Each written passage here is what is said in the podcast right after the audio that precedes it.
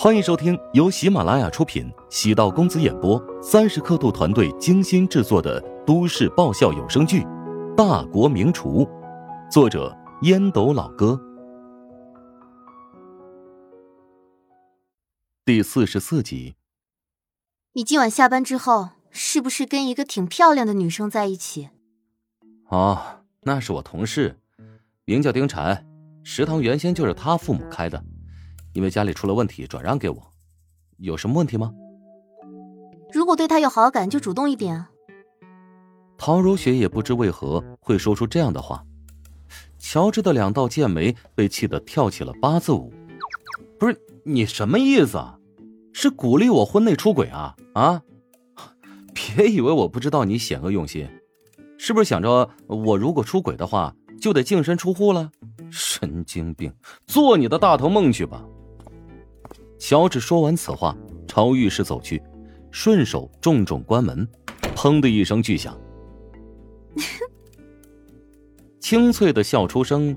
陶如雪转身走入卧室，关好门后，想起乔治因生气而扭曲的脸，忍俊不已，心中的怨愤也一扫而空。有时候啊，彼此争吵可以视作感情的确认。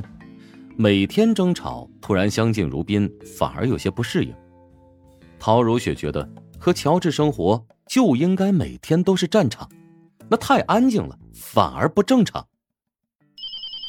第二天清晨，乔治还在睡梦中，手机不要命的叫了起来，将他从美梦中惊醒。他点开一看，凌晨四点半，陶如霜打来的。小姨子这个时间点给自己打电话，实在是有违常理啊。乔治对古灵精怪的小姨子也是无力吐槽，他做出的奇葩事情有很多啊，比如这个花费一整天从自己家后院门口堆多米诺骨牌啊啊，一直堆砌到自己的闺房，结果被丈母娘用一分钟的时间全部推倒。像半夜打自己电话这类事情，只能算是小儿科。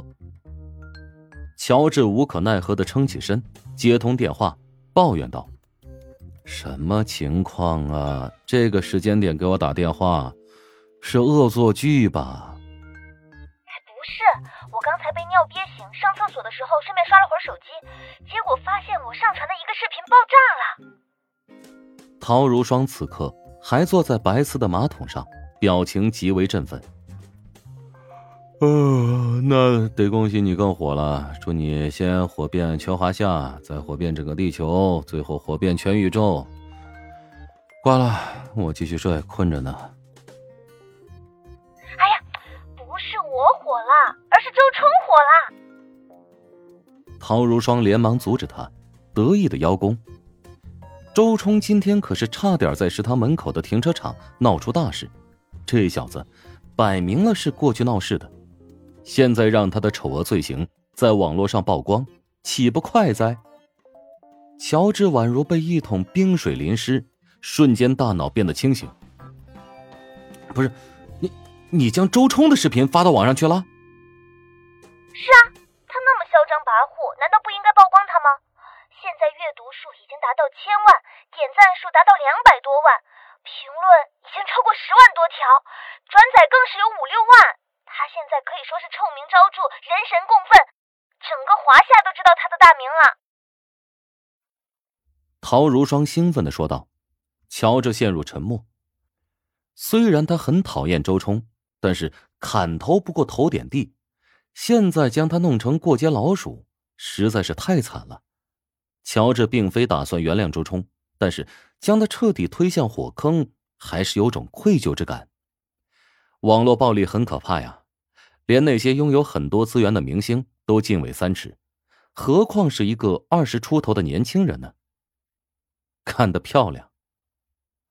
乔治复杂的笑道：“他绝对不是那种被人卖了还替人数钱的烂好人。周冲已经是成年人了啊，既然是他犯下的罪过，后果还是得由他来承担才是。”怎么，你好像没那么高兴？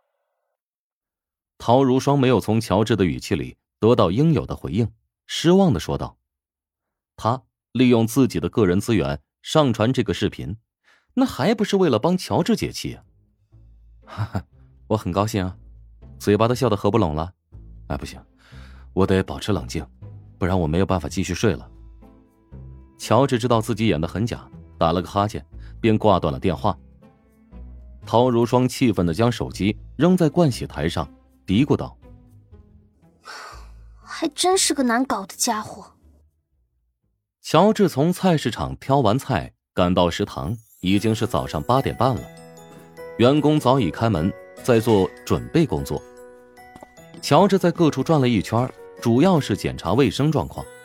做餐饮的必须要卫生健康，现在刚开始营业，必须要严格执行。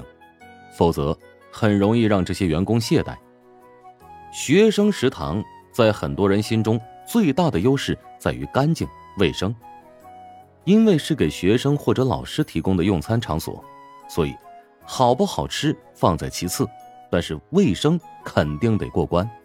毕竟，经营者一旦出现卫生问题，导致大量学生身体不适，那是得负刑事责任的。所以，食堂的食材都很新鲜。这是食堂的优势，也是乔治重点保护的一点。刚才有好几个学生过来咨询食堂卖不卖早餐，我觉得不妨也可以卖早餐，早餐的销量会很稳定，而且大家都有这个需求。丁婵找到乔治，建议道：“乔治看了一眼丁婵，今天穿的是一件白底蓝花的连衣裙，眼睛有点浮肿，看样子一副没睡醒的样子。不过呢。”另有一番萌萌的韵味。早餐的问题等以后再考虑。乔治也考虑过这个问题。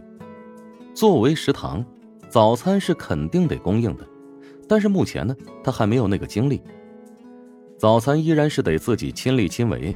从食品工厂购买半成品固然可以节省时间，但是不利于食堂的长期运营和发展。以自己的精力和现在的人手。又无法做到十全十美，所以不如先搁置一段时间，等午餐和晚餐稳定下来，再开发早餐项目。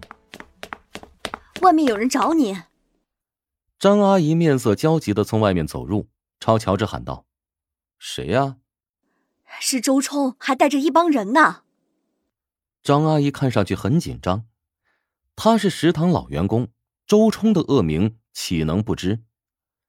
乔治暗叹了口气：“哎呀，莫非是为了那段视频而来的？是福不是祸，是祸躲不过呀。”乔治收拾心情，来到食堂大厅，还没来得及说话呢，只见周冲被一个中年人训斥道：“给我跪下！”周冲转过身，还准备回嘴，被身边的中年男子一巴掌呼到脸上，周冲被打了个踉跄。低着头，咬牙切齿的捏着拳头。周冲扫了一眼乔治，终于还是屈服，跪倒在地，违心的说道：“对不起，昨天的事情，责任全在我。”乔治迅速反应过来，眼前这个挺着个大肚腩、头发稀疏的中年男子，估计是周冲的父亲周元。周元主动朝乔治走过来。伸出手，满脸陪笑。哎呀，哎，乔老板，昨天的事儿我已经详细的了解始末了。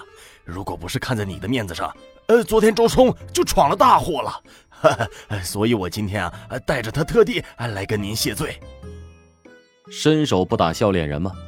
乔治见周元这么客气，摆足了诚意，叹气道：“嗨，我跟周冲其实没有什么实质性的矛盾啊。昨天的事情呢？”发生在食堂的附近，作为这里的负责人，肯定是想息事宁人，是吧？既然您和黄先生都已经达成和解了，我这边就更没有问题了。周元暗忖：乔治虽然年轻，比自己儿子大不了多少，但是性格沉稳，跟自己交流不卑不亢，简直有天壤之别。本集播讲完毕，感谢您的收听。如果喜欢本书，请订阅并关注主播。喜马拉雅铁三角将为你带来更多精彩内容。